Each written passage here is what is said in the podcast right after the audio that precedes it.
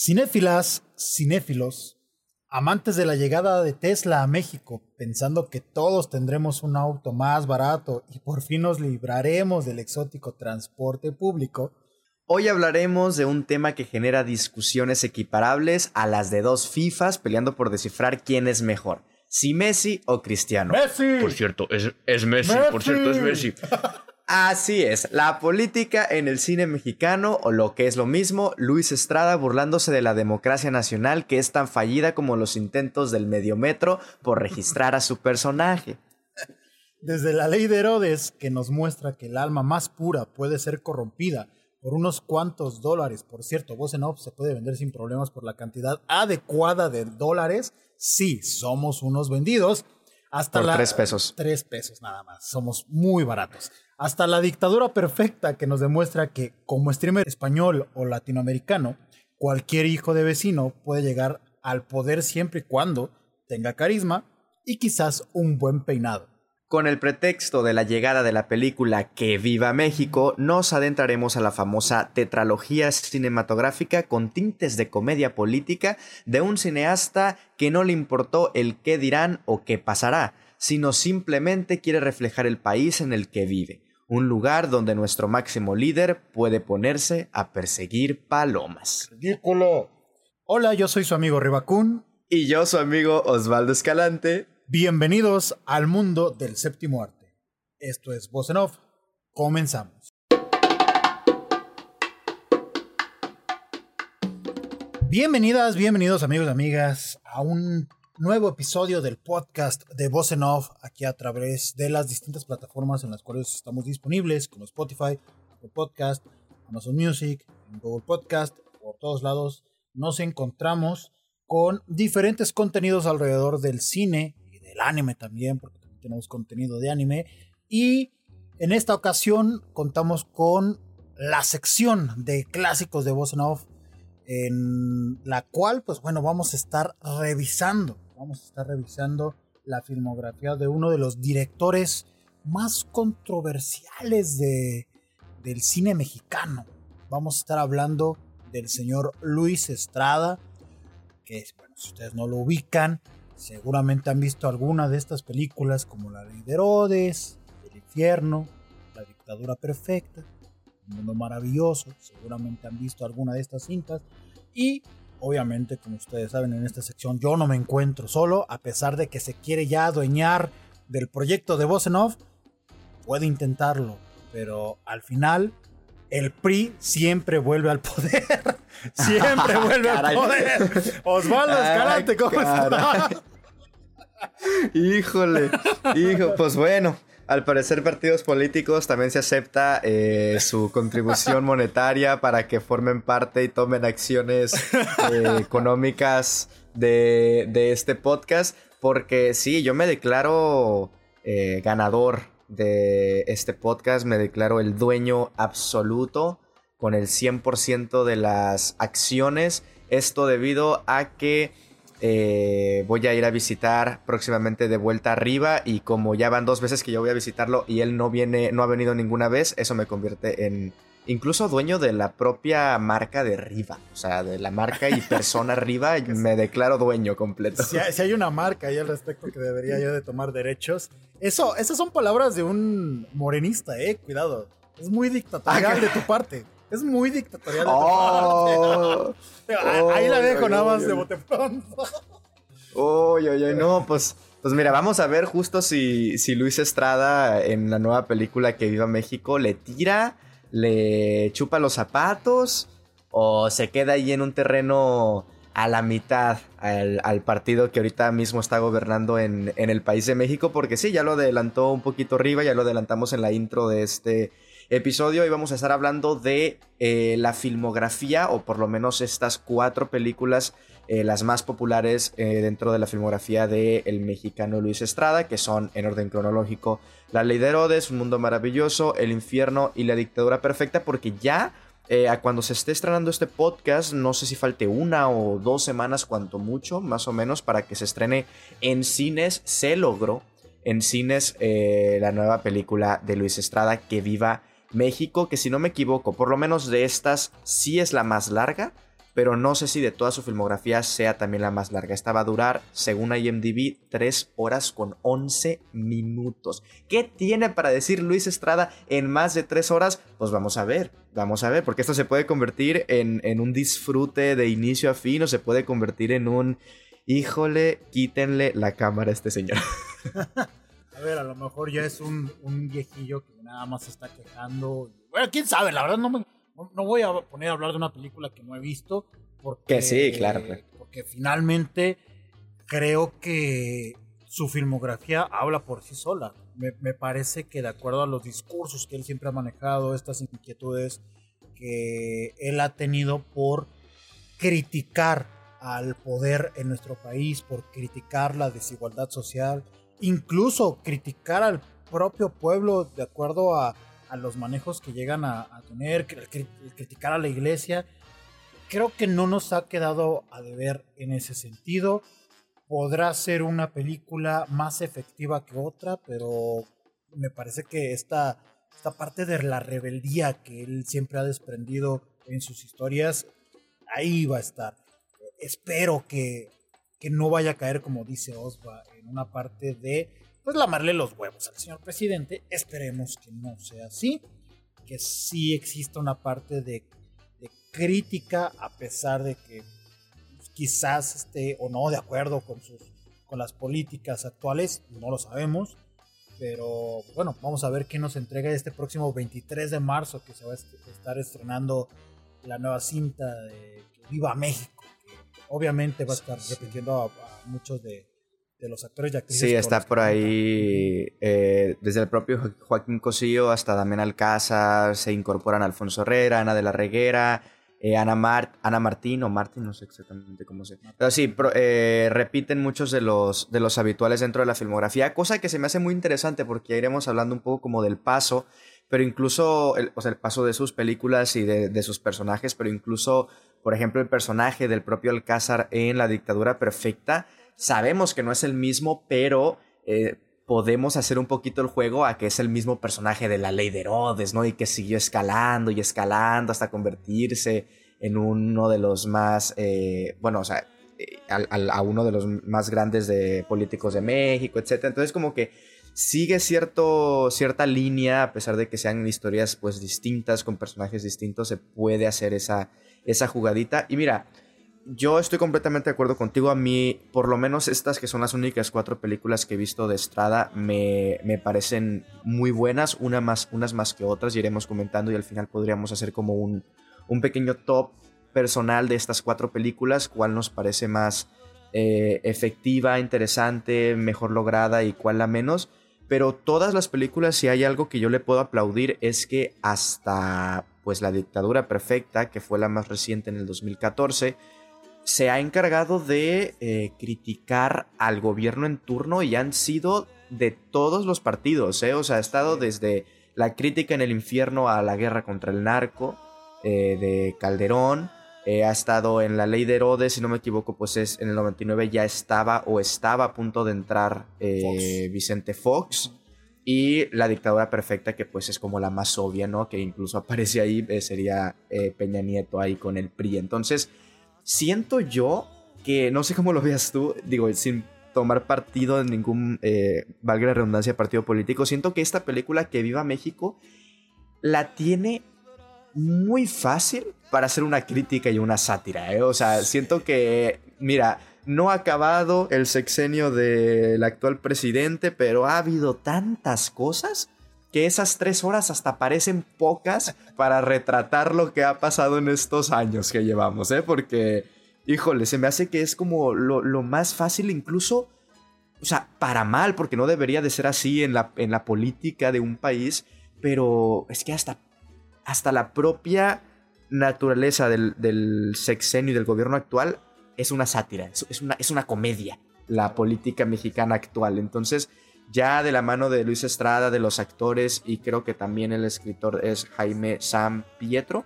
el coescritor, quien ha escrito las otras también películas de, Estrada, pues se presta para que sea la más fácil, vamos a llamarlo así, de eh, contar sátiras o contar críticas. El miedo o la la, un poco el escéptico, el que estamos muchos, digo yo esto me gustaría que me lo aclararas un poquito, pero según Twitter, eh, tanto Luis Estrada, no sé si, no sé tanto Luis Estrada, pero por lo menos de que Damián Alcázar sí son, ¿no? De que muy de la 4T. Entonces como que está ese miedito de que ya la gente está a lo mejor con el miedo de que, mm, pues capaz meten la mano un poquito más blandita al momento de criticar al, al, al, gobierno en, este, en esta película. Porque, ojo, se sabe que va a ser, digo, no sé qué tan eh, la dictadura perfecta vaya a ser esta película o si tenga como que una historia aparte más allá del gobierno. Pero en el propio tráiler hay cuadros de Andrés Manuel, o sea, hay, hay, hay alusiones al presidente y al gobierno que nos dan hincapié a que va a ser una película de este mismo estilo.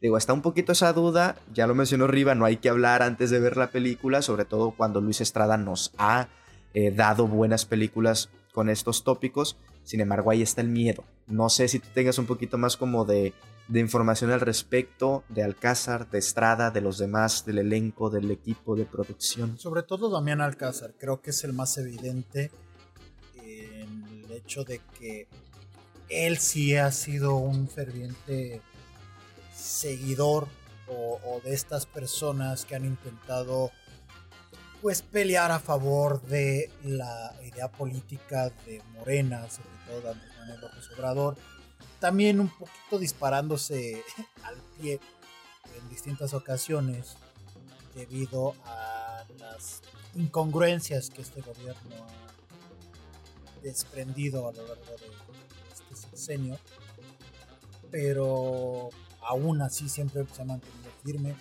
Luis Estrada, fíjate que no lo tengo muy claro, creo que no estoy tan empapado de, de cierta manera de sus tendencias políticas. Sí sabía que estaba más abocado a ser partidario de las prácticas de Andrés Manuel López Obrador pero por él sí no, no, no puedo darte ese dato exacto, como sí con Damián Alcázar, porque con Damián Alcázar, por ejemplo, incluso cuando ha llegado información de que hay oportunidad de poder entrevistarlo, hay ocasiones en las que te dicen, enfócate en la película, no, no le hagas preguntas de política. Y no tanto porque vaya a decir algo malo, o quizás sí, pero es por el hecho de que es muy clavado, es muy apasionado en ese sentido al menos con él, con esta figura de Alcázar, sí me queda clarísimo que hay una defensa total por el gobierno actual. Ahora, que eso vaya a permear en intentar defender lo que está sucediendo a través de esta nueva cinta, quién sabe, porque sí sería muy manipulador de parte de, Luis Estrada y me parece que, menos desde mi perspectiva, con las anteriores entregas, o al menos de las que vamos a hablar, no creo que intente ser manipulador.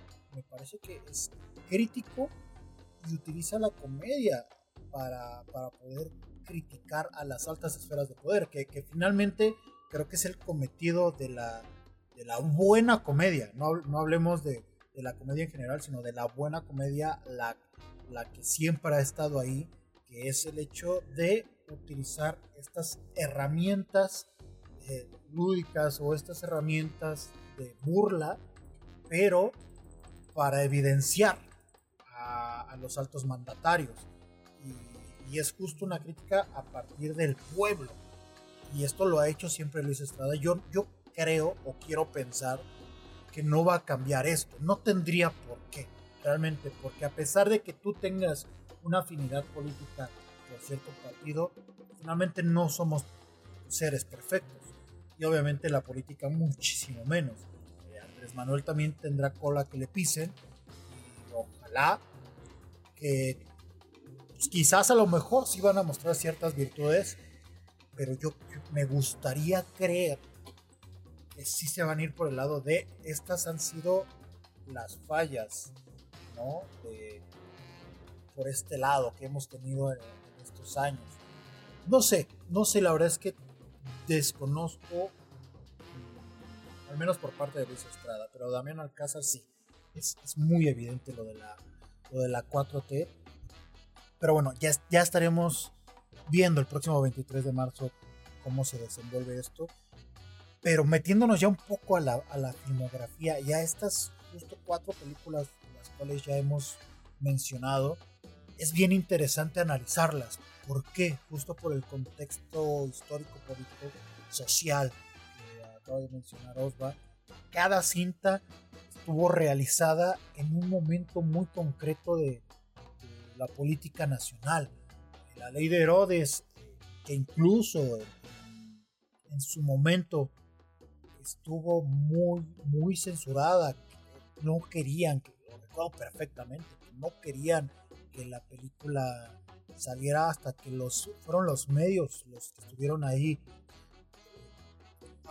abogando, estuvieron encima para, para que pudiera estrenarse. Y me gustaría pensar que incluso fue un poco de este aporte que realizó la cinta para modificar la idea de los mexicanos y que hubiera un cambio de poder en, en el año 2000 me gustaría pensar, sería una idea algo romántica de mi parte, y seguramente muchos lo piensan así, que la ley de Herodes sí influyó de cierta manera. Pero, Osva, al, al final pues, tú eres más chavo que yo, entonces no sé cuándo te tocó ver la ley de Herodes y qué tanto, qué tanto sabías de este contexto que tiene la, Mira, yo, yo en cuanto al cine de Luis Estrada, creo que como mexicano siempre ha estado presente, por lo menos ahí en, en, en, las pláticas, en, sobre todo como en la familia. Yo creo que toda la familia siempre ha visto, por lo menos yo creo que la que más se ha visto, eh, con mucha razón, es El infierno. O sea, como que esta es la película, no sé si por los personajes, por el eh, Cochiloco, por, por el Benny, ¿no? Como que es un poquito la película también más, eh, no diré que a todos, pero como que generalizando un poco eh, a las personas mexicanas o al público mexicano les suele gustar un poco más este tipo de cine, no por nada, sino porque el país está envuelto en una cultura de narcotráfico y una cultura de asesinatos y una cultura de Aparte, si, si eres de los que vivió en el sexenio de Calderón, pues te queda todavía más esa curiosidad para saber qué es lo que, lo que va a retratar Estrada, ¿no? Yo no me las había visto, nunca me las había visto hasta el año pasado. Eh, a finales me, me, vi todas así en un, en un fin de semana, porque si mal no recuerdo, eh, se iba a estrenar, que iba a México el año pasado, si sí. no me equivoco. Entonces como que estaba en este mood de me las quiero ver todas para llegar pleno y pues bueno, ya pasaron meses y van a pasar todavía unas cuantas semanas y eh, apenas se va a estrenar. En cuanto a la ley de Herodes, eh, fue la primera que vi, me las vi en orden cronológico, a excepción de Un Mundo Maravilloso, porque yo esa no la tenía en el radar, como que tenía las otras tres nomás, y esa no, entonces como que me la vi hasta el final. Esta fue la primera que me vi, evidentemente, por ejemplo, yo no había nacido en ese, en ese año de la película, y también en cuanto a, nos metemos como el sexenio de Vicente Fox, pues cuando él terminó de su mandato yo tenía que cuatro años, ¿no? O sea, no, no viví, no me tocó vivir Haciéndome esa... sentir viejo, bien, gracias. Haciéndolo sentir. ¿Tú cuántos tenías? Ya habías vivido unos cuantos sexenios antes, ¿no? De, de hecho, ya me habían tocado dos sexenios y medio. O sea, ya con el de Fox. Dos sexenios ya, ya con tus 30 No años, crees, ¿no? Ya pleno, ¿cuál ya, 30 ya años? consciente. ¿Cuál 30 años, tenía como 15 años apenas. ¿De qué habla? ¿De qué habla? No, no. Está bien. Vamos a, vamos a hacerle creer a la gente que, que estás joven. Vamos a hacerle creer.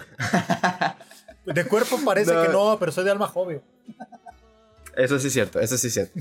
Eh, no, en cuanto a la ley de Herodes, fíjate que yo cuando la vi, sí fue como una. Como un, un, balde de agua fría en cuanto a eh, el retrato de un, de un México corrupto, ¿no? O sea, como que, a ver, la historia, sobre todo si eres mexicano, y probablemente como que aplique para distintos países de Latinoamérica, pues no es un, una historia muy ajena, ¿no? O sea, en la corrupción, en los partidos políticos, un, eh, cómo unos cuantos billetes pueden corromper hasta la persona que en teoría es la más pura y que en realidad se viene a hacer el cambio y todo eso. Eh, no, no sé si, si era un poquito a lo que te referías también. Eh, del, del PRI viene no tanto, tanto tiempo, luego va a llegar Fox, que es del PAN, y es como de que está esta expectativa de va a ser el cambio en realidad, y, y luego es como de que no, pues igual y no tanto, ¿no? O sea, como que ese también, ese poquito, ese, ese miedo a lo mejor que, o esa expectativa que tenía la gente, Estrada entre ellos, y a pesar de que no es una historia como que muy distante, y tampoco siento, esto se le suele criticar mucho y yo no se lo uso para criticar el cine de Estrada, excepto en una película que ya llegaremos más adelante, que es la, la poca sutileza, ¿no? O sea, a mí en lo personal no me molesta porque es una sátira y porque es una crítica y porque al final de cuentas ni el propio gobierno en la vida real se toma en serio. Entonces, es como que, ¿cómo lo vas a retratar? ¿Quieres hacer un melodrama de, de todo esto? Pues igual y no va a funcionar tampoco, ¿no? O sea, mejor hazlo en comedia, hazlo en sátira y la gente se va a identificar un poco más, la gente va a, a, sentir ese coraje también por cómo incluso se está retratando a través de una forma cómica, pero eh, a mí no me molesta el hecho de que el cine de Estrada sea, digo, están las películas que, que son un poquito más sutiles, otras las que no. Incluso te diría que esta probablemente sea como que la más sutil o la menos directa de, de las cuatro.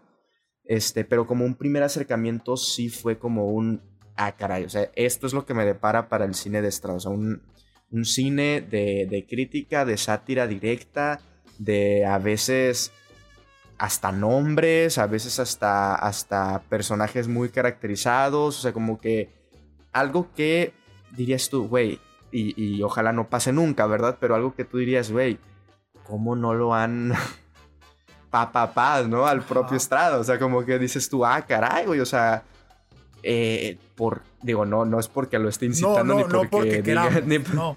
ni, porque queramos, ¿no? Pero, o sea, viviendo en un país como en el que vivimos, si te pones a pensar y dices, güey, el cine al final de cuentas es un medio de comunicación masivo y te pones a retratar este tipo de películas, este tipo de historias, estando en México aparte y es como de que, ay, güey, qué sorpresa, ¿no? Que siga entre nosotros, pero... Pero, y es que sí. aparte sería algo muy obvio si llega a suceder eso, ¿no?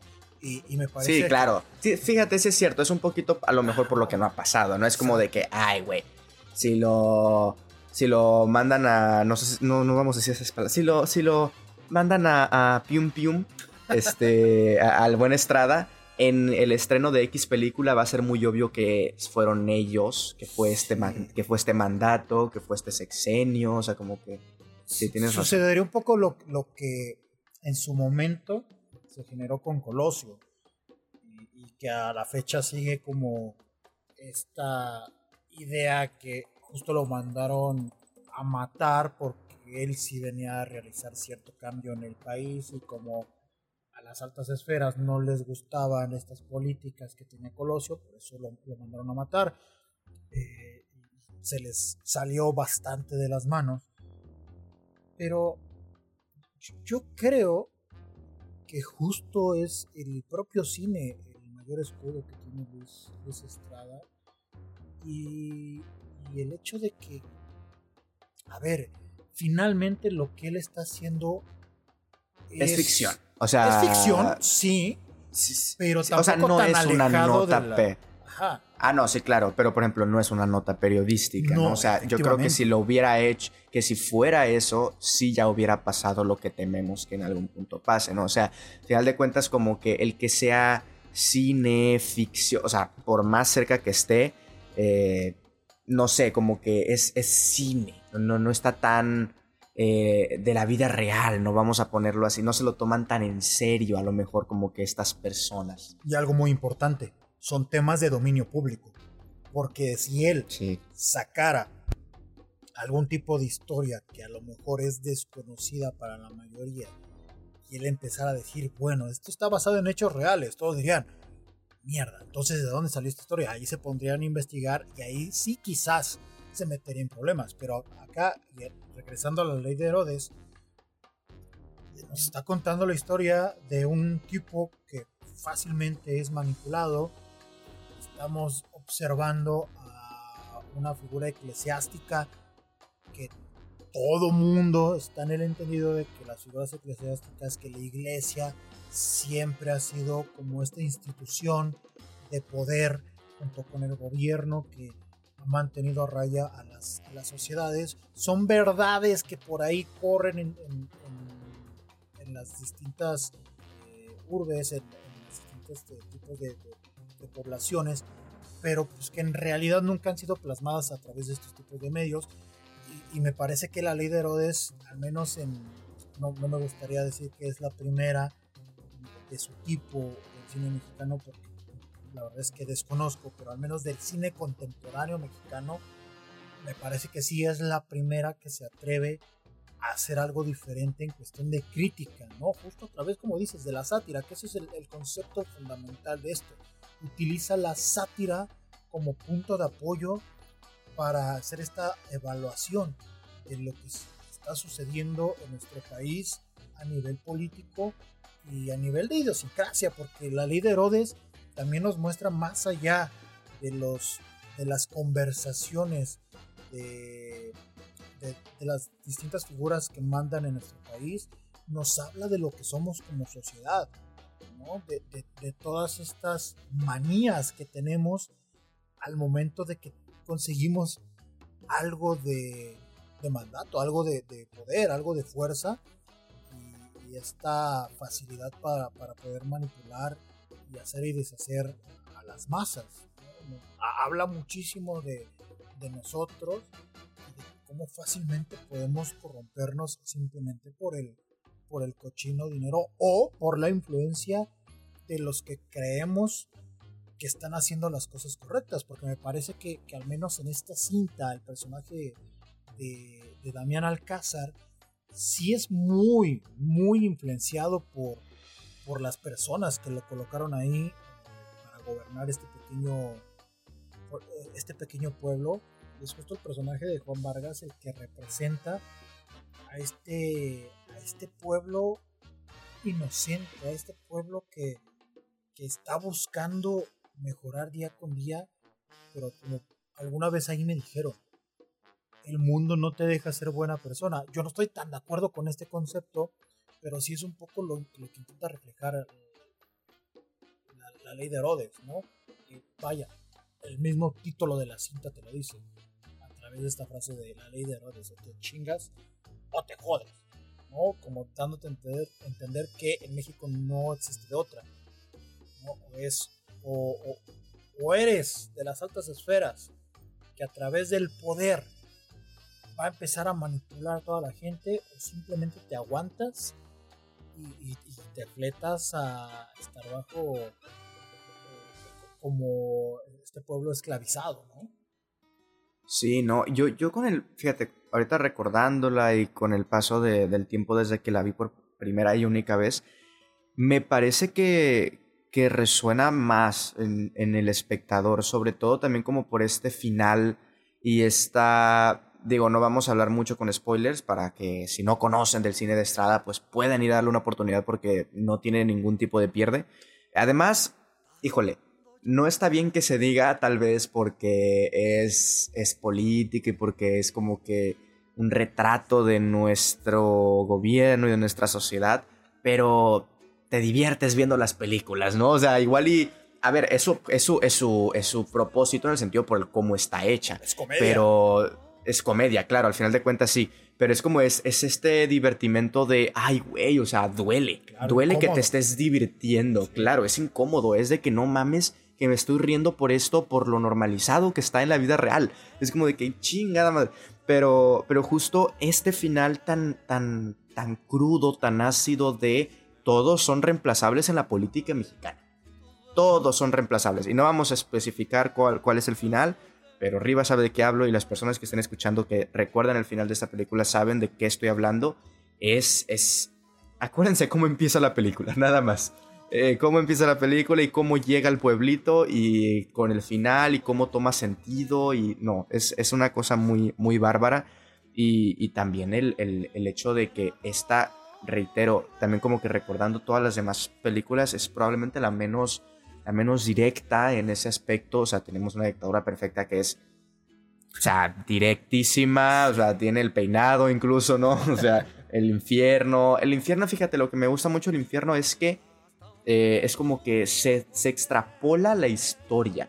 O sea, es una historia que podría funcionar, eh, porque al final de cuentas es como un western mexicano que aborda la política y se sitúa en un contexto en el 2010, si no me equivoco, y la, guerra contra el narco, y este compa se va a Estados Unidos, regresa y todo está, está de la chingada pero pues que perfectamente podría no ser de México. Me explico, o es una historia que independientemente se siente una historia bien hecha, bien escrita y, sobre todo como que independiente. Entonces, eso me gusta mucho del infierno, pero la ley de eh, no sé, siento que, que con todas las, vamos a llamarlas no, no, no, diría carencias, pero con estas limitaciones que a lo mejor tuvo en cuanto a producción eh, al este, Estrada, porque se nota que desde esa película pues ya empezó a tener un poquito más de producción, empezó a tener un poquito más de, presupuesto, pues como que incluso con eso, en la ley de Herodes hizo, hizo algo muy, muy cañón. O sea, yo no me he visto las anteriores películas y no sé si toda su filmografía siga como que esta línea, pero, pero este sin duda fue como un antes y después en el sentido de, ok, esto es lo que quiero hacer con mi cine, eso es lo que quiero contar y de esta manera sobre todo, porque les reitero, fácilmente pudo haber escogido el camino del melodrama, el camino de la lloriqueada, el camino de eh, así está México y me duele que esté México así. Y sí, nos duele que esté México así mientras vemos la película, pero nos reímos a la vez. Entonces como que es un, es un producto de entretenimiento eh, inteligente también. Entonces como que se, se divierte todo el mundo. Claro, y él sabe que es un producto de entretenimiento y por eso lo hace de esta manera, por eso lo presenta en un formato en el cual sí nos, como dices, nos incomoda el hecho de estarnos viendo reflejados como, como sociedad y, y estar observando el hecho de que a pesar de que hay muchas evidencias de lo que está sucediendo y es obviedad tras obviedad de, las diferentes decisiones que tiene el, gobierno de nuestro, país y que en realidad no le benefician al pueblo, esa es la parte incómoda. Aún así, y es parte de la idiosincrasia del país, el hecho de reírnos para poder de cierta manera curar las heridas que nos, están aquejando. Y es como dicen, la, risa es la mejor medicina para ello. Y la risa es la mejor medicina también para darnos cuenta cómo podemos evolucionar como, sociedad. Y insisto, a mí me gustaría creer que la ley de Herodes fue un parteaguas, o si fue una especie de pequeño empujoncito para lo que sucedió en, en las elecciones del, 2000. Porque si bien existía esta vieja frase, al menos de la, de la generación anterior a la mía, hablando de los padres, ya sabes, esta típica frase de es que el PRI sí es bien corrupto, pero te deja trabajar, pues acabemos, en al menos en la ley de Herodes. Sí, a ver, te deja trabajar, pero a consecuencia de qué, ¿no? Costa de la vida de quién. Y, eso es lo, turbio que nos reflejó, porque como bien dices, no es la más directa de todas. Creo que por eso en su momento, porque yo la vi ya años después, no la, obviamente no la vi en su momento en el cine, porque yo tenía como 10 años aproximadamente cuando salió en el, en el cine, y obviamente no me iban a dejar entrar a ver esa cinta, pero años después, cuando tuve oportunidad de observarla, que creo que la pasaban ya en televisión abierta. Eso recuerdo, o quizás era en DVD, no, la verdad no, no, no lo sé, pero sí lo vi en televisión. Y una vez que la observó, me pareció algo realmente valiente, porque yo cuando la vi ya estábamos en un sexenio donde ya, ojo, donde ya no había tanta censura. ¿no? Porque esto, es, esto es algo fundamental la ley de Herodes todavía estaba en este plano donde el PRI estaba gobernando. Un PRI que no dejaba una libertad de expresión a través de los medios de comunicación y que de cierta manera con el cambio de, de partidos en, el gobierno, el, gobierno de la República Mexicana, ahí sí hubo una apertura de los medios para poder expresar muchas cosas. Entonces yo cuando consumo este tipo de película años después, a mí en su momento no se me hizo tan valiente, pero porque estaba ya bombardeado de, ciertas cuestiones en el contexto histórico en el cual me desenvolvía. Sin embargo, ya con, con los años, y si lo analizas, se estrenó en una época no había ese tipo de conversaciones. Fue un producto muy valiente en ese sentido.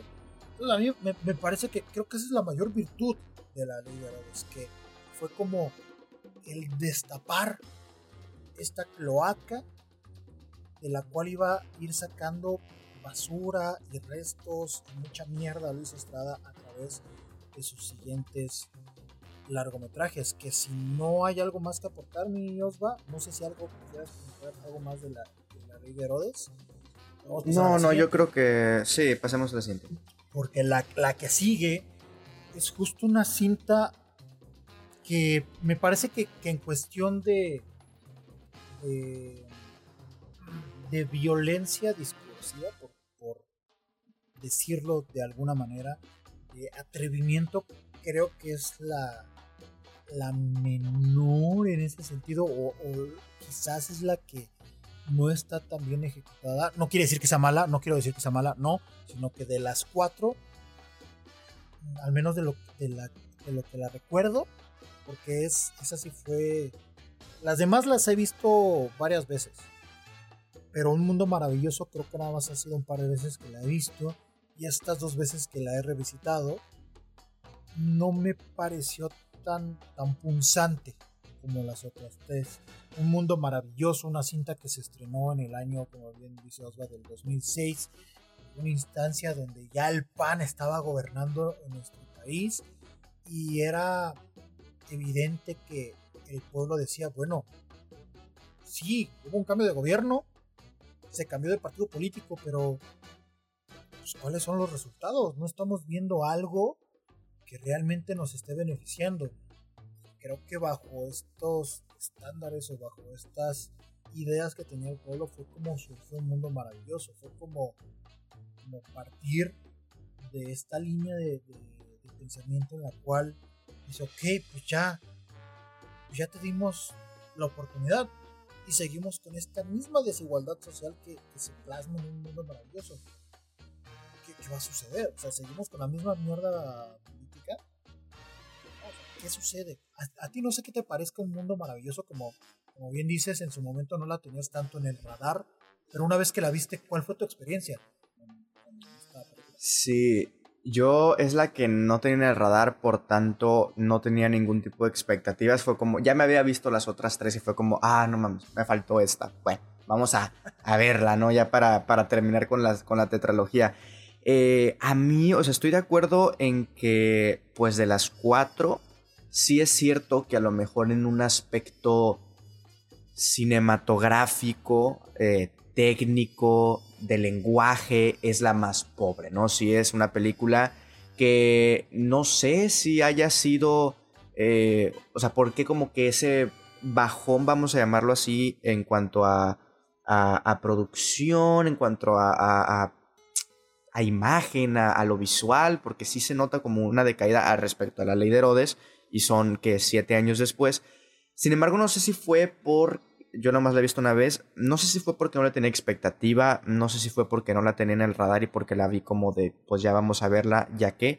Pero me terminó, a ver, no voy a decir sorprendiendo así de que, ah, no mames, se convirtió en mi favorita de las cuatro. No, pero sí es cierto que es una película chiquita, porque es la más chiquita tal vez de las cuatro, y con una historia que puede llegar a ser la más fantasiosa de las cuatro, también es cierto, o sea, porque, o sea, a ver, el propio título de la película es un mundo maravilloso, ¿no? Agarran a un, a un vato, un vagabundo, un pobre que de verdad, pues, vive al día a día y a veces no puede comer y va a, eh, o sea, creen que fue a, a, protestar y para que no crezca todo eso, pues le dan una casa, le dan un trabajo, como que dices tú, wow, no, esto pasará, a lo mejor y sí pasará en México, no lo sé, pero no son como que casos que se hagan, ¿no? Muy, muy reales, muy puntuales. Este, y a pesar de eso, como de esta fantasía, de esta pequeñez de la película, yo la disfruté. No sé si sea también como por esta parte de los propios actores, o sea, de un Damián Alcázar, de una Cecilia Suárez, que, que están como que muy en su, en su papel. Digo, Damián Alcázar, yo creo que no hay película de, de Estrada en el que la haga mal, pero no sé, o sea, es como se siente como un cuento la película en cuanto a la historia y también en cómo está contada. O sea, incluso la fotografía tiene como que estos colores muy de, de fantasía, muy de de Amelie, vamos a llamarlo, así como estos colores verdosos, eh, medio Amelie la cosa, Amelie, no sé cómo se pronuncia. Eh, y, sí, o sea, sí es probablemente la, más pequeña, pero yo la disfruté. O sea, sí fue una, sorpresa en ese sentido y, fue un, pues sí, una, grata sorpresa, la, la, terminé disfrutando. Sí, eh, a mí me parece que lo que más me complicó de la cinta no, no tanto por la propia historia, es el hecho de cuáles son las producciones que la están agrupando. Estamos con la ley de Herodes atrás, me parece que estas cintas o estas producciones sí terminan por oprimir una historia que, al menos en esencia, sí podría parecer como atractiva para el público. Como bien dice Osva, está contada de una forma que se parece un cuento de hadas, un cuento de fantasía. Nos plantean incluso a un México en un futuro tampoco que está tan distante.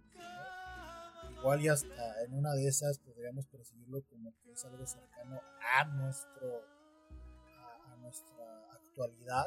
Vamos a hablar de una película del 2006 quizás por ahí lo estaban viendo 20, 30 años hacia el futuro, quién sabe. Pero sí, en cuestión como de herramientas cinematográficas, me parece que sí es la más diminuta, como, dices, como mencionas. Y, y aún así tiene distintos temas de los cuales se pueden sacar conversaciones. El hecho de, de los medios de comunicación que no siempre buscan esta parte de, estar en constante búsqueda de la verdad, sino hay veces en los que simplemente están viendo por sus propios intereses, ¿no? O también el hecho de cómo los políticos utilizan sus medios para poder tapar ciertas cosas, ¿no? Como de repente ellos le presentan al mundo cómo nos estamos desarrollando en el país, que, nos pintan como un entorno funcional cuando en realidad más del 40, 45% de la población vive en carencia económica. Y, el resto tampoco es como que vivamos bien, estamos en, un estatus de sociedad baja, ¿no? el poder adquisitivo. Entonces, este tipo de temas son los que se me hacen como muy nutridos, los que nutren a la cinta, los que la hacen que no termine por irse para, diferentes lados, pero si hay un punch que le falta un mundo maravilloso creo que se empecinó demasiado en construir este mundo como de cuentos que incluso al inicio de la cinta que lo pintan de esa manera. Es como, este es un mundo como alternativo, pero a la vez sí refleja lo que estamos viviendo. Espero estarme dando a, entender. Pero justo me parece que esto es lo que de cierta manera hace que el público pueda llegar a sentirse como ajeno a la historia que no llegue a conectar tanto con lo que nos estaban presentando. Entonces, un mundo maravilloso, que de hecho es una película que la pueden encontrar en YouTube sin problema, la encuentran completa. sí me parece como la, la menor de las cuatro, insisto, dentro del rango de nivel de las cuatro que estamos abordando, que las cuatro, no sé, no creo que pienses eso, pero al menos las cuatro yo sí considero que son películas todo el mundo tendría que ver. Que, sí necesitamos consumirlo.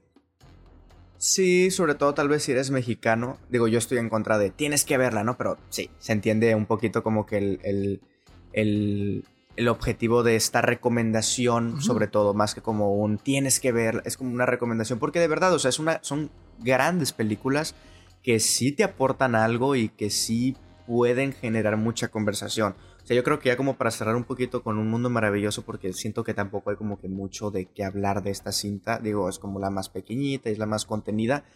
Eh, eh, no, eh, no me parece la menos sutil, pero sí la segunda menos sutil. Sobre todo, más que como que sutil en cuanto a personajes que retrate o en cuanto a situaciones reales que retrate, como que si hubo o sea, como que me gusta este, este, mm, estos temas que tocan, como por ejemplo el del que el pobre es pobre porque quiere, ¿no? Y de que el, ¿por qué hacen como que encuestas, ¿no? De que tú, persona pobre, ¿por qué eres pobre? No, pues porque... Y, los propios, ¿no? Los propios eh, pobres son los que te dicen de que, no recuerdo exactamente, pero algo así como de que porque no quieren, vamos a ponerlo así entre comillas. Y luego ya llega un personaje que es la la que les ayuda ahí en la casa, creo, a estos, a estos vatos y le empieza a decir, pues mire, señor, yo antes pensaba que era porque no podía, digo, porque no quería y porque no, eh, no tenía la actitud, pero ahora creo que es por gente como usted que no te bla, bla, bla, y empieza a soltarlo, y empieza, empieza, empieza a soltar, y como que da mucha risa porque pues es real.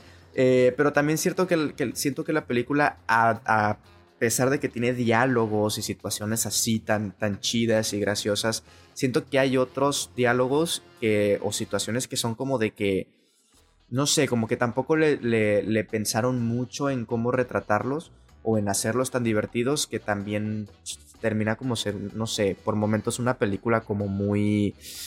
Si le tuviera que encontrar algo negativo, como que... Mm, ¿Cómo explicarlo? No, no me sale la palabra, pero una... No sé, una película con Sí, sí, condescendiente incluso, o sea, como que es como de que, ay, eh, no sé, no, no, no lograron sacarle el jugo a muchos de los tópicos que presenta, porque sí son muchos tópicos muy, muy interesantes. Este, pero bueno, algo más, o si quieres ya pasamos con, no, yo creo, el infierno. Yo, creo que ya nos podemos ir directamente al, infierno, que dentro eh. de estas cuatro películas creo que es mi favorita. Sí, para mí también. Pues mira, ya al final haremos el, top, pero ya que tú te animaste a ponerla como tú uno, yo también. Siento que si Un Mundo Maravilloso era la película más contenida en cuanto a producción, chiquita en cuanto a lenguaje, esta es la...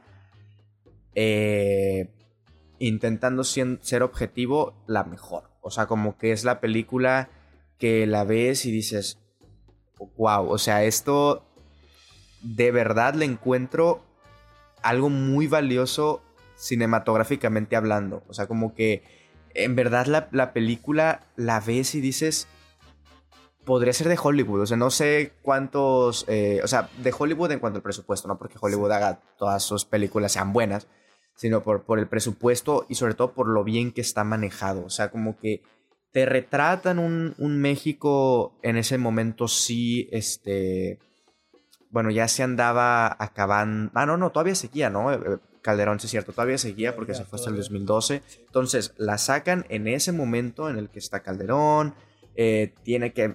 Está situada completamente en ese, en ese sexenio por la guerra del narco y todo eso, pero que, reitero, la historia también es como que independiente a el contexto político. O sea, obviamente se nutre y se y bebe mucho del contexto político. sin embargo, siento que puede estar separado también y, termina por funcionar mucho. Siento que también es la película eh, que más se ha quedado en el colectivo mexicano, en la cultura popular, ya sea por los personajes, por la historia, por lo que ya mencioné que vivimos en una cultura del narcotráfico, de las armas, de los corridos, de, de los ranchos de mexicanos que parecen western de los, de los 1800 todavía, ¿no? Cosillas así. Entonces como que esa es la película que es la película de Luis Estrada en muchos aspectos. Y también me parece la mejor y también me eh, es mi favorita. Es la más... Eh, no sé, yo me quedé muy wow. O sea, desde lo cruda que es, desde... Porque a lo mejor no es, tan, no es cruda como la ley de Herodes de que terminas... Eh, con un final así de que. Porque no me acuerdo del final del, del, del infierno, hasta eso. Este. Pero no es como que un final. A lo mejor como la ley de Herodes de. Ah, no mames, qué reemplazables somos, qué cruda es la realidad. Sino que aquí toda la película es cruda en el sentido de, güey, te están matando a, a balazos y ya. O sea, no hay más, ¿no? Es de. Llegas del otro lado y te encuentras una camioneta. Porque así era vivir, incluso acá en Sinaloa, sobre todo, era vivir eso día con día, ¿no? O sea, llegabas a un rancho y estaban 20 cabrones tirados, ¿no? Y no sabía nadie qué pasó, cosas así. Entonces como que, eh, no sé, sí retrata mucho eso, eh, el infierno. Y, y, digo, los diálogos, los personajes, todo me parece como lo, la película más completa de Estrada es esta. Es que es justo lo que tú mencionas. En tu caso, por ejemplo, que tú, desgraciadamente, porque no, no puedo valorarlo como algo positivo, desgraciadamente tú viviste este tipo de circunstancias, lo observaste en el día a día de cierta manera creo que Luis Estrada sí realizó un retrato fidedigno de lo que se vivía en ese entonces, porque cuando Calderón golpea el panal y, y hace que las abejas se vuelvan locas, empiecen picar a diestra, a siniestra a cualquier persona que se le cruzara. Había un miedo absoluto en ese entonces. Un, incluso también para, para, las personas perdón, que, que, vivíamos fuera de ese contexto del norte, porque no sabíamos si en cualquier momento iba a empezar a, a, a migrar para nuestros territorios. ¿no? No, no sabíamos en realidad cuál era el alcance, era muy desconcertante. Y creo que este desconcierto que se vivía lo plasma perfectamente en esta historia que como dices, a, nivel de, de, estructura cinematográfica, narrativo, en cuestión de, cómo lo va armando el, el director, creo que sí es muy plausible el cómo cómo va, haciendo que la audiencia, el público, forme parte de ese, de ese contexto que, si bien es ficticio, lo está tomando de una, de una, de una realidad absoluta. Y, y en ese sentido creo que sí, desde la ley de Herodes, pasando por un mundo maravilloso hasta el infierno, cada vez la línea imaginaria o la más bien la línea divisoria entre lo que es ficción y lo que era realidad aquí se iba difuminando más y más y más porque si bien había ciertas caricaturas en algunos personajes que nos, que nos retrataba aquí tampoco era como que estuviera tan alejado de, de, de nuestro día a día. Y, y creo que eso fue lo que más impactó de la película el hecho de que la línea de ficción, ya no sabías exactamente dónde estaba parada, ya no sabías dónde estaba lo real y dónde estaba lo cinematográfico.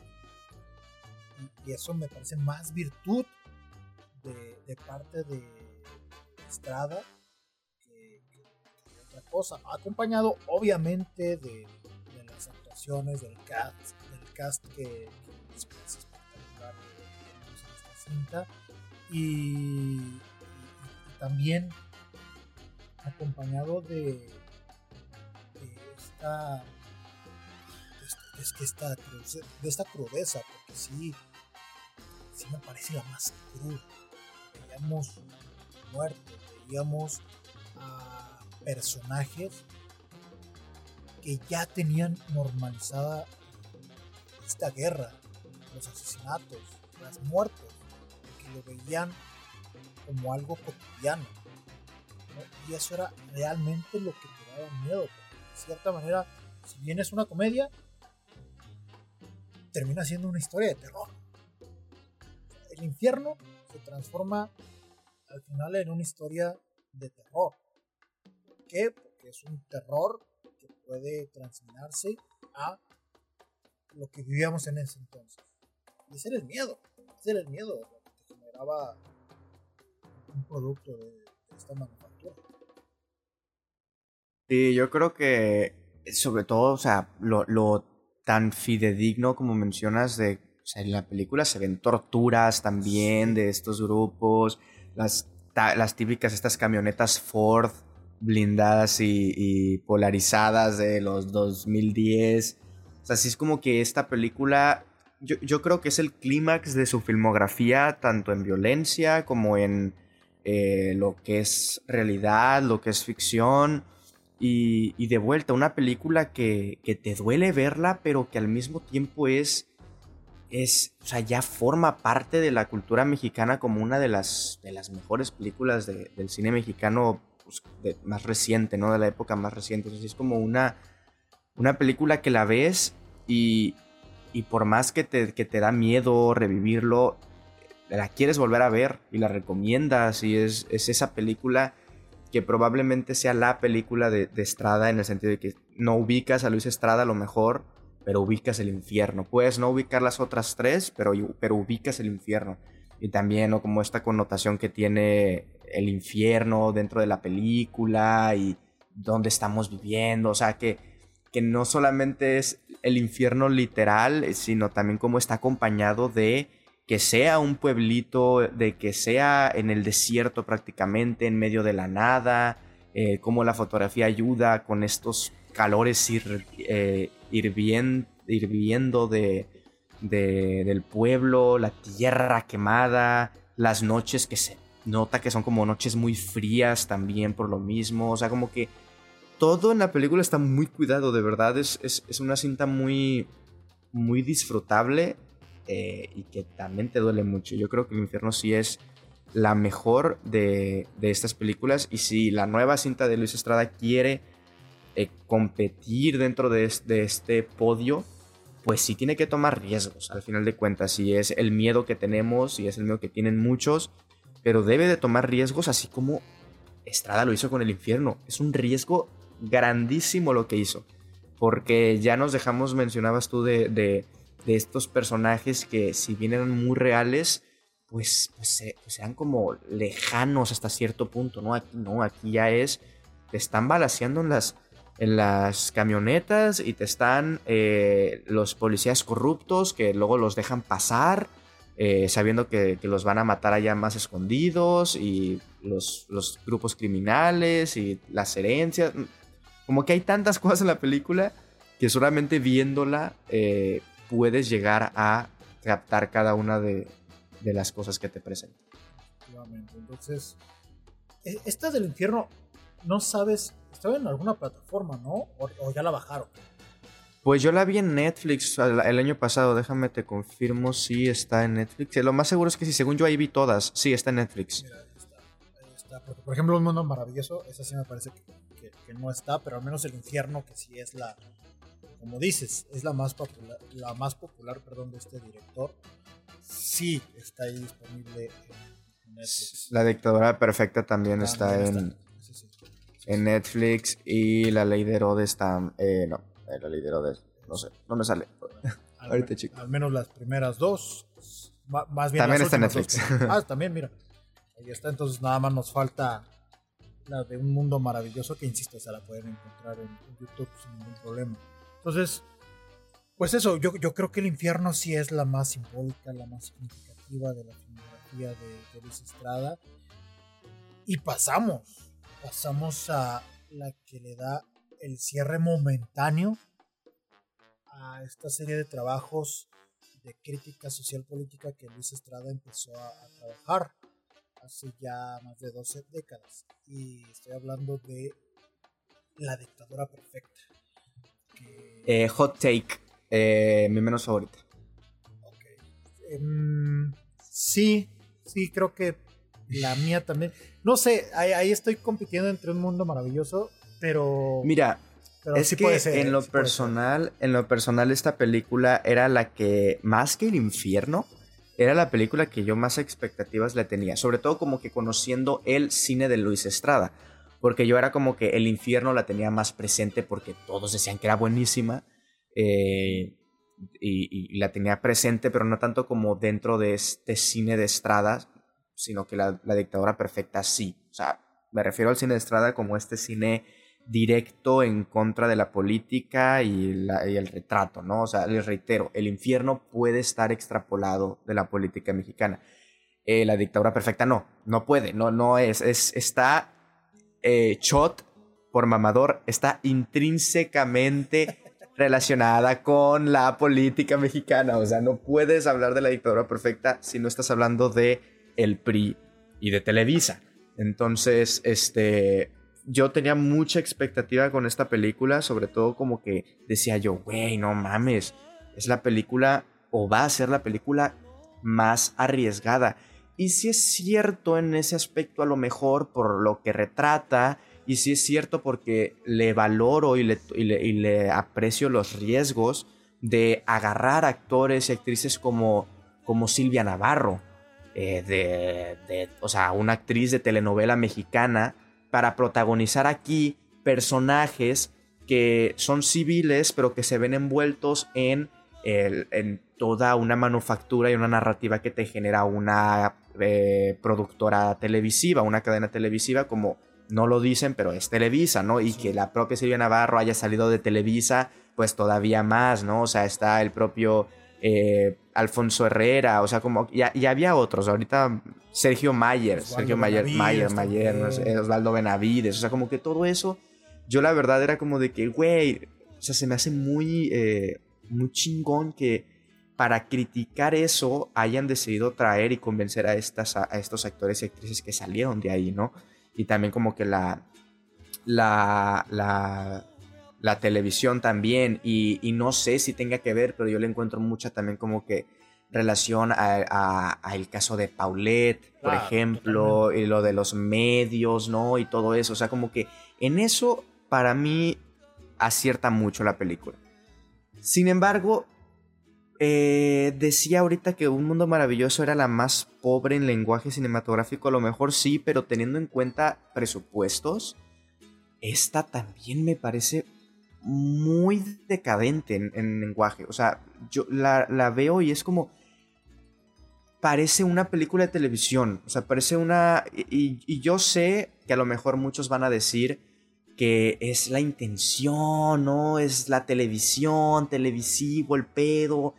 Entiendo, pero creo que eso ya quedaba muy en claro con el guion y quedaba muy en claro con incluso estos eh, metrajes de, eh, de televisión, de reportajes, ¿no? Porque hay muchos de reportajes donde está eh, no recuerdo si era el, reportero era Alfonso Herrera o si era Benavides, no recuerdo el reportero.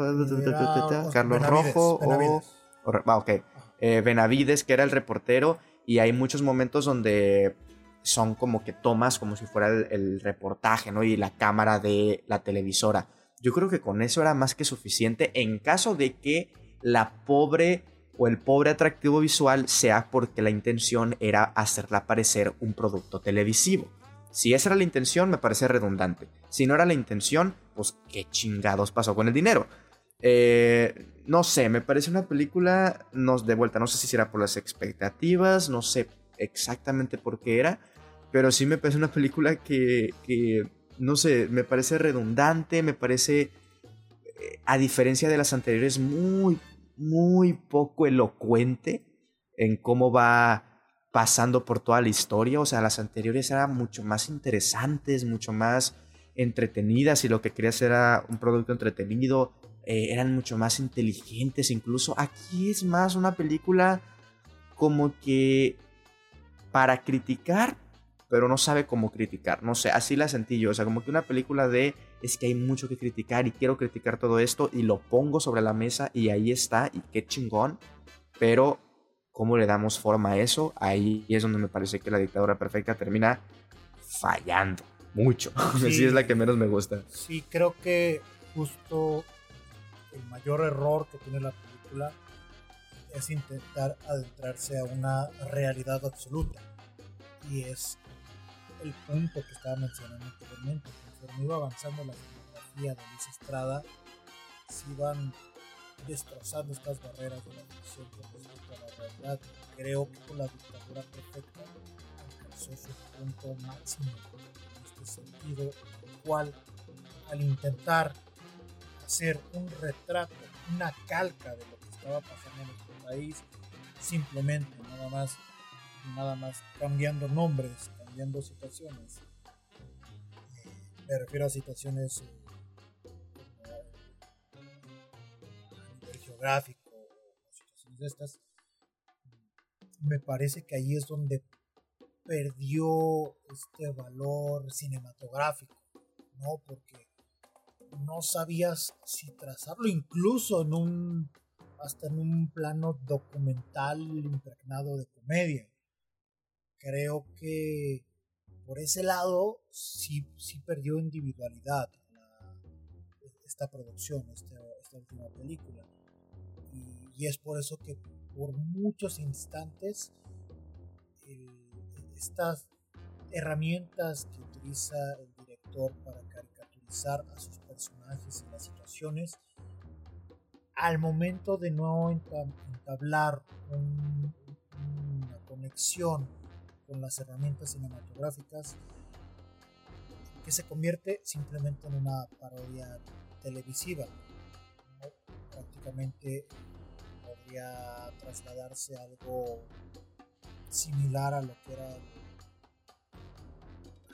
esta comedia que tenían justo en Televisa, el privilegio de mandar, ¿no? que era protagonizado por Arad de la Torre, si no me equivoco, no quiero pegarle el dato, pero ahí ustedes nos comentarán en redes sociales quién era quien lo protagonizaba, o bueno, quiénes eran los actores que, estaban ahí involucrados con ese proyecto, pero me parece que sí por momentos cayeron en ese ámbito, que si bien, y, aquí es donde menciono lo de la espada, la espada perdón, de doble filo, el hecho de que sí, están haciendo una crítica directa a cada una de las acciones que tuvo el, el mandato de Peña Nieto, sí, ahí está lo del caso Colet, ahí está las cagadas que tenía Peña Nieto y que tapaban con ciertas construcciones que hacía Televisa para, para poder manipular al pueblo a través de, de ciertas notas, etcétera, etcétera. O sea, creo que ahí la crítica, y eso es lo que se le debe aplaudir, es muy evidente, está presente, se le agradece a Luis Estrada el valor que tuvo para ello. Finalmente creo que cayó en, en esta necesidad o necedad, como lo quieran ver ustedes, como lo quieran percibir, de hacer una calca de nuestra realidad aderezado con un poco de comedia. Y ahí es donde trompica la dictadura perfecta, que no es que sea una mala cinta, pero me parece que no termina por cohesionar con su público por eso, porque ya son situaciones que estaban en el imaginario colectivo.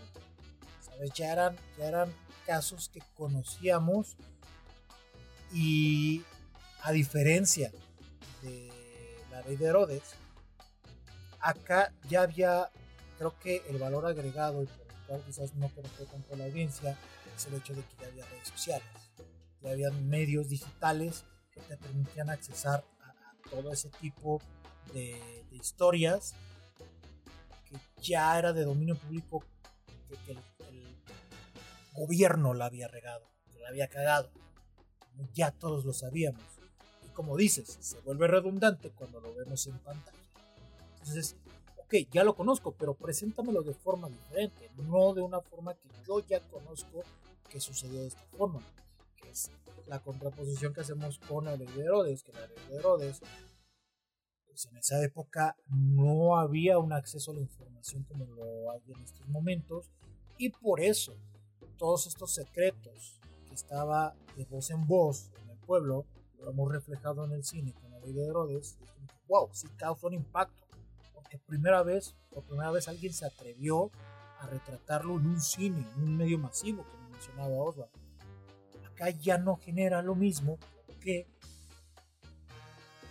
quiero ser el tío que le duele la, le duele la rodilla, pero por el internet, ¿no? Prácticamente. Ya tenemos acceso a todo esto y ya no nos van a impresionar tan fácil.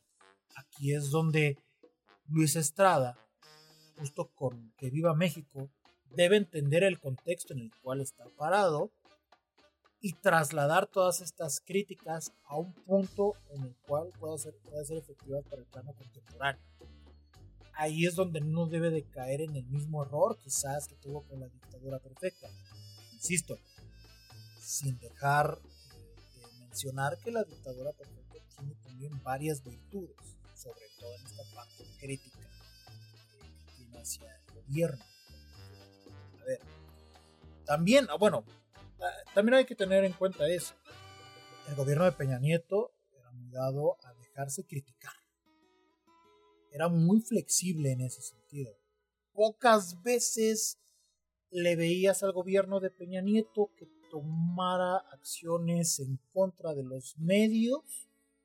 Sí existía, obviamente, sí existía, pero me, refiero a que no era tan, tan directo como por ejemplo en el gobierno actual, que es muy claro que cuando a alguien Andrés Manuel López Obrador no le agrada, lo ataca directamente. Lo maneja como la mafia del poder, Entonces, creo que acá era la, diferencia, lo, quizás también es una de las razones por las cuales no terminó de cuajar esta cinta.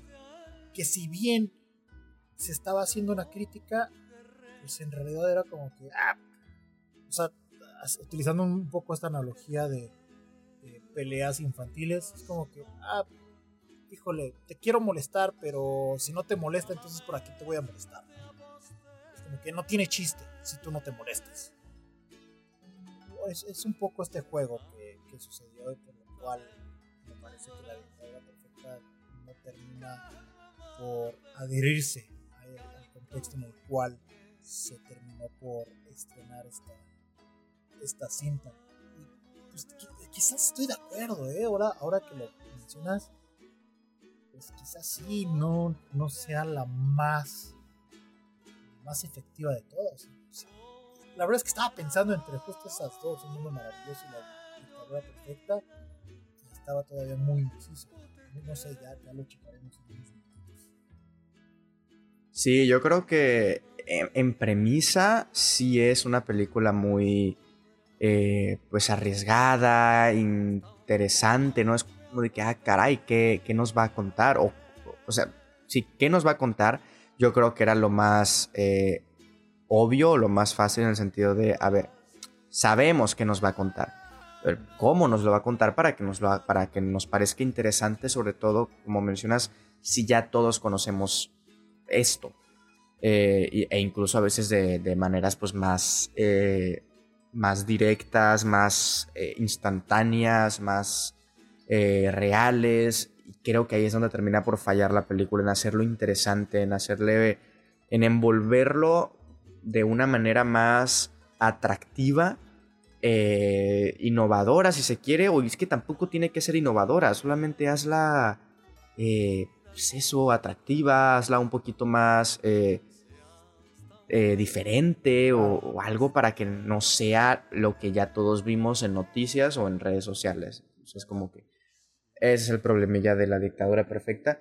Pero, pues si quieres, vamos haciendo un, recuento, un top, unas eh, opiniones como generales del cine de Estrada y, y qué podemos entonces esperar de, de, que viva México. Mira, ya justo como para ir estas ideas que planteas, um, me parece que una de las mayores virtudes que tiene el cine de, de Estrada es esta desfachatez que tiene para contar historias. El hecho de, y, tú lo ves mucho en las entrevistas, en las pocas entrevistas que él da, porque en realidad da muy poquitas. No le gusta, o sea, le gusta hacer promoción de sus películas, pero con ciertos medios. No es que sea selectivo, sino es como, que le da un poquito de flojerita, pero él está en el entendido que es necesario darle promoción. Em, me, parece que es justo eso, como que su mayor virtud es que no le importa el qué dirán los demás, qué consecuencias traiga el presentar historias así en el cine. Él tiene una idea muy clara, tiene un manejo de, actores y actrices espectacular, me parece que también es una de sus mayores virtudes, su dirección de actores y de actrices.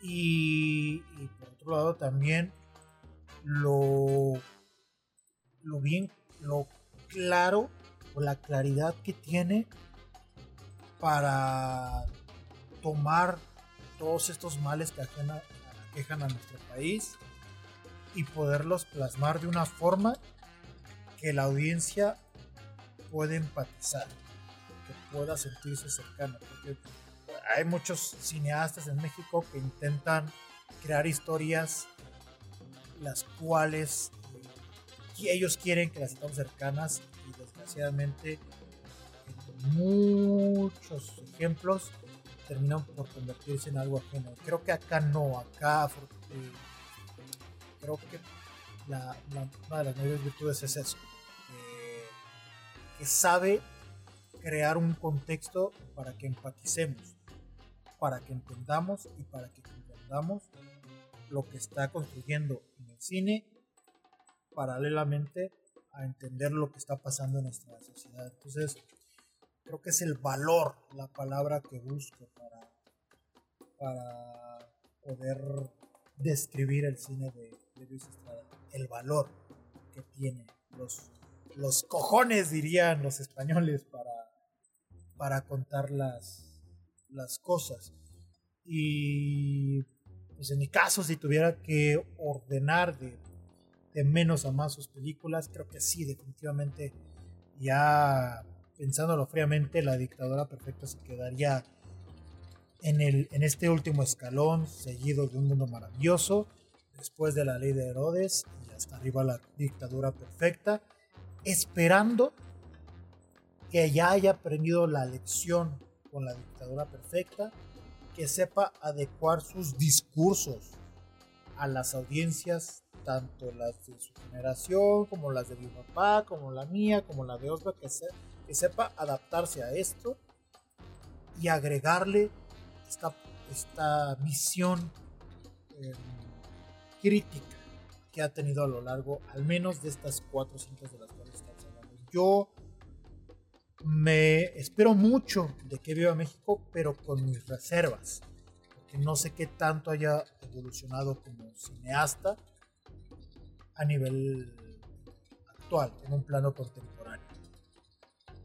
Sí, a mí también agregando, creo que a las a los adjetivos que mencionabas para el cine de Estrada le agregaría muy también ad hoc al valor como el coraje, ¿no? Siento que son películas muy de muy llenas de coraje, como de de, de coraje en el sentido de, de valor también, en el sentido de coraje de los huevos que tiene para hacer este tipo de cine, pero también el coraje que le tiene a eh, el México en el que vive, o a lo mejor no al México porque se nota que quiere a México, sino como a los a quien gobierna México, ¿no? Entonces, espero de verdad que eso se mantenga en, la, en su próxima película y que siga eh, fiel a sus principios cinematográficos, porque seguro tendrá sus principios eh, políticos, probablemente, que, que, pues a lo mejor seguirá, pero, pero pues esperemos que siga manteniendo esa línea y se convertirá pues en uno de los, de los directores mexicanos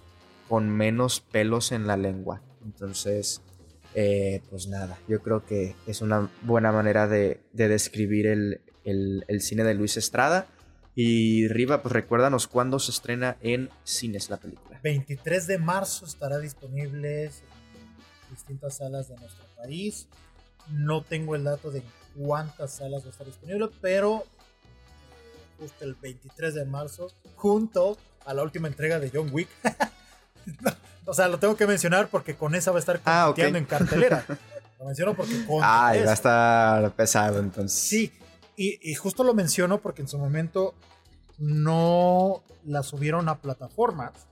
Porque Estrada se peleó, creo que era con los de Netflix, porque le dieron más eh, importancia al proyecto de, del Toro y, el de Iñárritu con, con Bardo para, para poderla estrenar antes en la plataforma que la propia película de Estrada. Entonces esto como que molestó mucho al director y dijo, ¿sabes qué? Yo busco mis propios me medios y afortunadamente encontró la forma de estrenarla en el cine. Entonces ya veremos. A ver, a ver, a ver qué tal le va. A ver qué tal le va compitiendo contra esta gran producción de, de Hollywood. Entonces, esperemos, esperemos que, sea un buen producto y que la gente vaya a verla, mi buen Osva. Pero algo más, algo más que, que agregar que te gustaría decir del buen Luis Estrada. No, pues yo creo que, que de vuelta es un director con muchísimo valor, con muchísima eh, carnita que, que cortar y que contar también. Entonces, si no han visto ninguna de sus películas, pues échenles un, vistazo porque por lo menos se van a entretener. Entonces, pues a ver, a ver qué nos trae. Que viva, que viva México. Y ahora sí que viva México y que, que Dios nos bendiga. Sí, que Dios nos agarre confesados, mi buen Osva. Y si se quieren ir a confesar contigo, por favor, danos tus redes sociales para que vayan y se confiesen y, que cuenten sus pecados de este jovenazo del norte. Por supuesto, bueno, a mí recuerden que me pueden eh, seguir tanto en Patreon como en YouTube, como en Spotify, como en TikTok y como Letterboxd, como Osvacine. Ahí está el contenido de, eh, de, de, cine, obviamente, reseñas, eh, curiosidades, etcétera. Incluso, bueno, si la película llega a, a, los cines de acá, pues iré a verla y tendrán también la reseña para que vayan a, a verla. En Twitch me encuentran como Osva Live, donde es un contenido un poco más variado, pero también hablamos de cine en ocasiones, aunque ya es más videojuegos y cosillas así. Y para una eh, manera más eh, personal, pues tanto en Twitter como Instagram me encuentran como arroba osvaes. Ahí manda fotopatas, por si gustan. Ahí, ahí manda fotopatas. Fotoaxilas también, digo, para los que son diferentes, ¿no?